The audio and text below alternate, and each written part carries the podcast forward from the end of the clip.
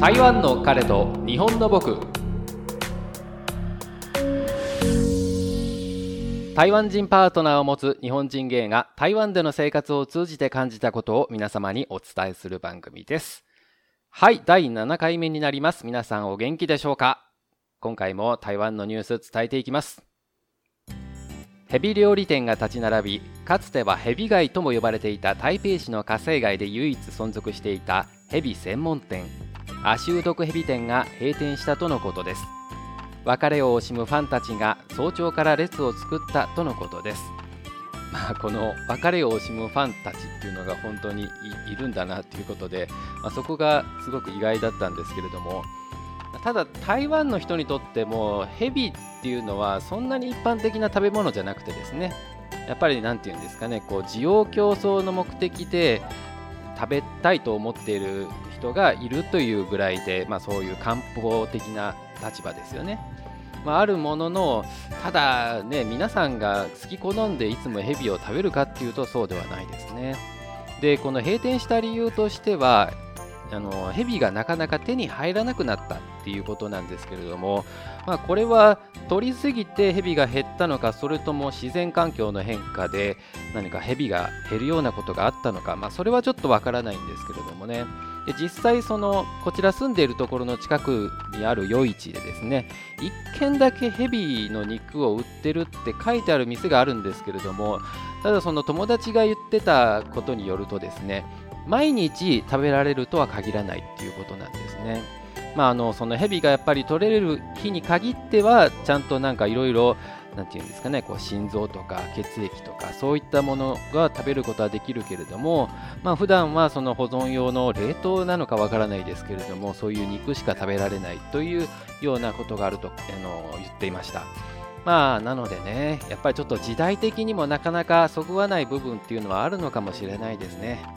はいというわけで最後までよろしくお願いいたします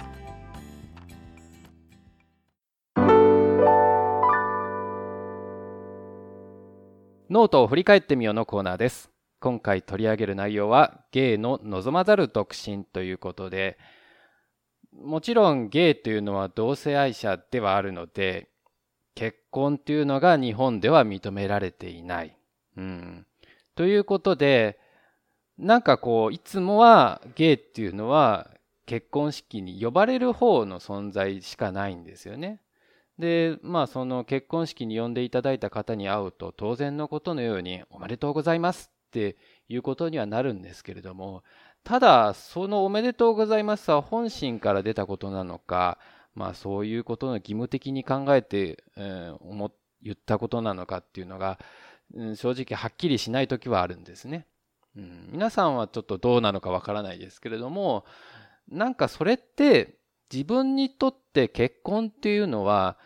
なんかその全く関係がない存在っていうような気がしてですねで正直その結婚というものがいいことなのか悪いことなのか判断できないんですよね。うん、みんながまずその男女が出会って目指すべき着地点っていうのが結婚であるとしたら、それはまあゴールであって、まあおめでとうございますっていう気持ちになるのは当然なんですけれども、ただゲイにとってはそれがないってなると、なんか、うん、本当おめでとうございますでいいのかなと、これから頑張ってくださいと言うべきなのかなっていう気もするんですよね。うん、まあだから、ちょっとね、なんか当た当たり前のことのようにおめでとうございますっていうのも、うん、で、まあそれはなんか天の弱なのかもしれないですけれども、うん、なんかいつもそう思ってしまうということなので書いてみました。でですね、もう一つ書いたのが、何かあるたびにですね、まあ結婚している男性がですね、あ、ちょっとうちの嫁がね、ちょっと怒ってみたいな感じの言い訳を使って、とか、なんかあるじゃないですか、よく。で、仕事がすっごい忙しい時に、じゃあどっちが最後まで残るってなると、やっぱり独身男性である方に担当になってしまうんですよね。で、結婚してる方に関しては、いや、ちょっと昨日ね、うちの嫁がみたいな感じになると、じゃあそっちの方優先しなよみたいな、家庭の方が優先でしょみたいな感じになって、で、結局そのゲイである自分が、なんか、それをやらされるみたいな。だかそれが、こう通用してしまってる社会って、いやまあ、いや、もちろん、うん、えっと、なんかいろいろ 複雑に思うんですよね、そこが。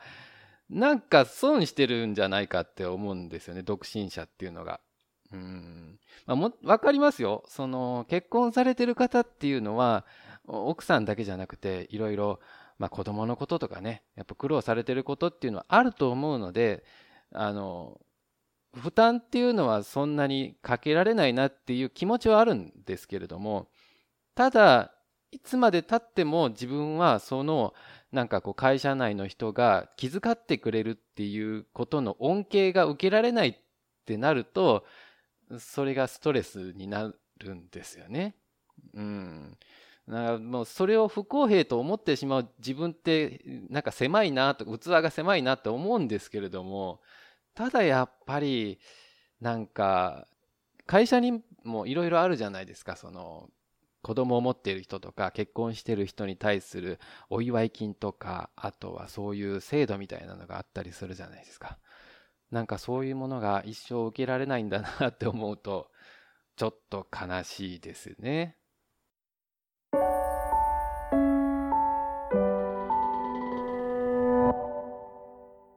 はい、新コーナー、僕らは旅する人。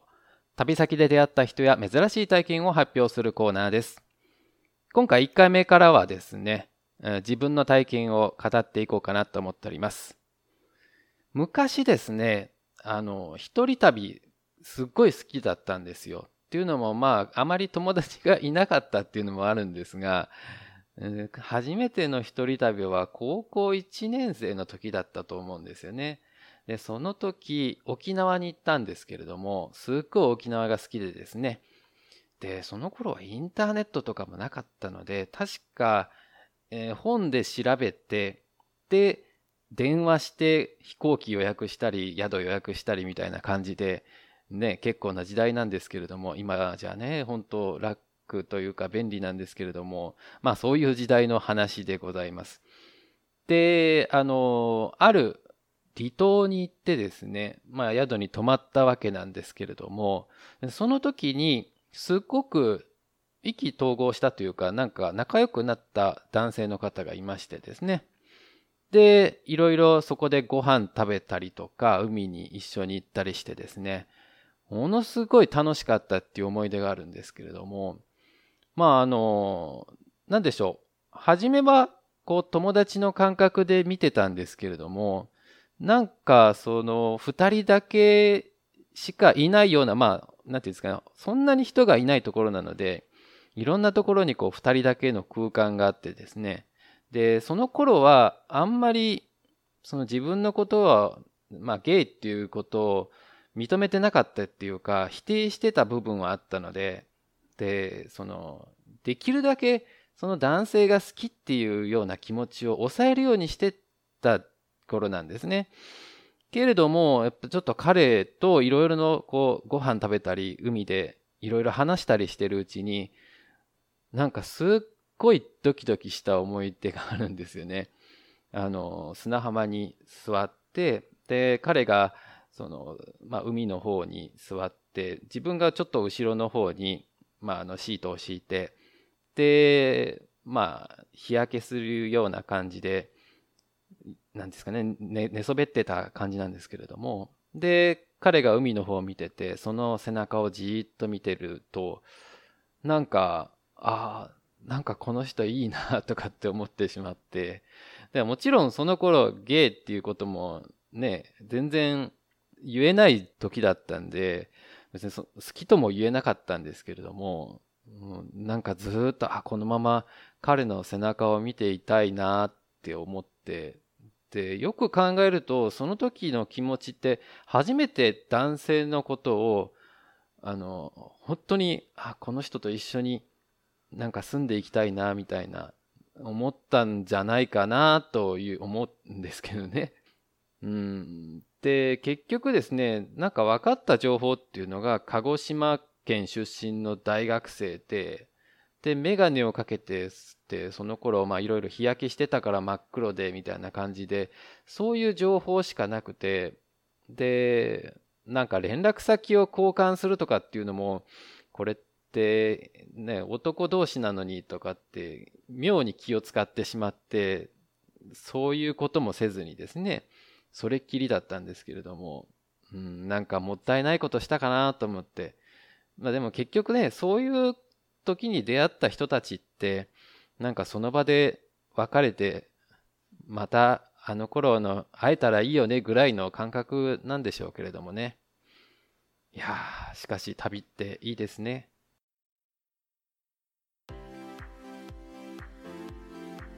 今回からタイカレ日木というハッシュタグをつけていただいているツイートについてもご紹介していきます。まずはポッドキャスト2丁目ゲイバー玉川さんなんですけれどもこちらモッキーさんとローソンさんというお二人でパーソナリティやってらっしゃいます。実際聞いてみるとですね本当にゲイバーにお邪魔したような感じでリラックスできるんですけれども、えー、ツイートの内容は以前台湾に行った時現地の大学生とお話をする機会があったんですが日本みたいに告白は男からみたいなのはあんまりないと聞いたのを思い出しました。台湾と日本は距離的にも文化的にも近そうなのに少し掘り下げると違う部分がたくさん見えてきて興味深いですね。とのことなんですけれども、まあ、この大学生とお話しする機会があるんなら僕も知りたいんですけれどもえー、っと男からっていうのはそんなにこだわりはないと思います。だからなのかわからないですがバレンタインの時はそんなに盛り上がらないですね。日本だと唯一女子から告白できる日みたいな感じにはなってますけれども、まあ、そういうのも関係なく好きな方から告白するという感じだと思います。でまあ確かに文化的にはかなり違いがありますね。まあ、なのでこの番組をしている回があるのかなって気もするんですけれども、えー、ポッドキャスト2丁目ゲイバー玉川さんありがとうございます。次のツイートなんですけれども、えー、海太郎さんから頂いております。えー、こちらはですね、海ラジっていうポッドキャスト番組やってらっしゃいます。えー、まあ、同業者の方ですね。まあ、同業者と言っていいのかどうかわからないですけれども、こちらのね、ポッドキャストまだまだ本当始めたばかりなんですが、で、ツイート内容ですね。聞き始め、豆乳を飲むとゲイになるってのは初めて聞いた説。大豆、イソフラボン日常的に摂りすぎると女性化、乳房になるとは聞いたことがあるけれどゲイになるっていうのはどうなんじゃろうということなんですがこちらは、えー、確か第3回目にのオープニングで言った話ですよね。あの台湾でゲイが多いのは豆乳を飲みすぎなんじゃないかみたいな話いやそんなことあるかいみたいなことを言ってた回だったと思うんですけれども。まあそうですね。イソフラボンっていうその女性ホルモンに似たものがあの、まあ、女性化してしまう体としては女性化してしまうことはあるけれどもそのゲイとはまた別だよっていうことなんですよね。えー、まあ、ツイート海太郎さんありがとうございます。はい、こんな感じでツイートにて「タイカレ日木」というハッシュタグをつけてのツイートをお待ちしております。えさらにですね皆様からのご感想ご質問を受け付けています。お送りいただいた内容は番組内で取り上げることがありますのでご了承ください。では次回もお楽しみに。ありがとうございました。バイバイ。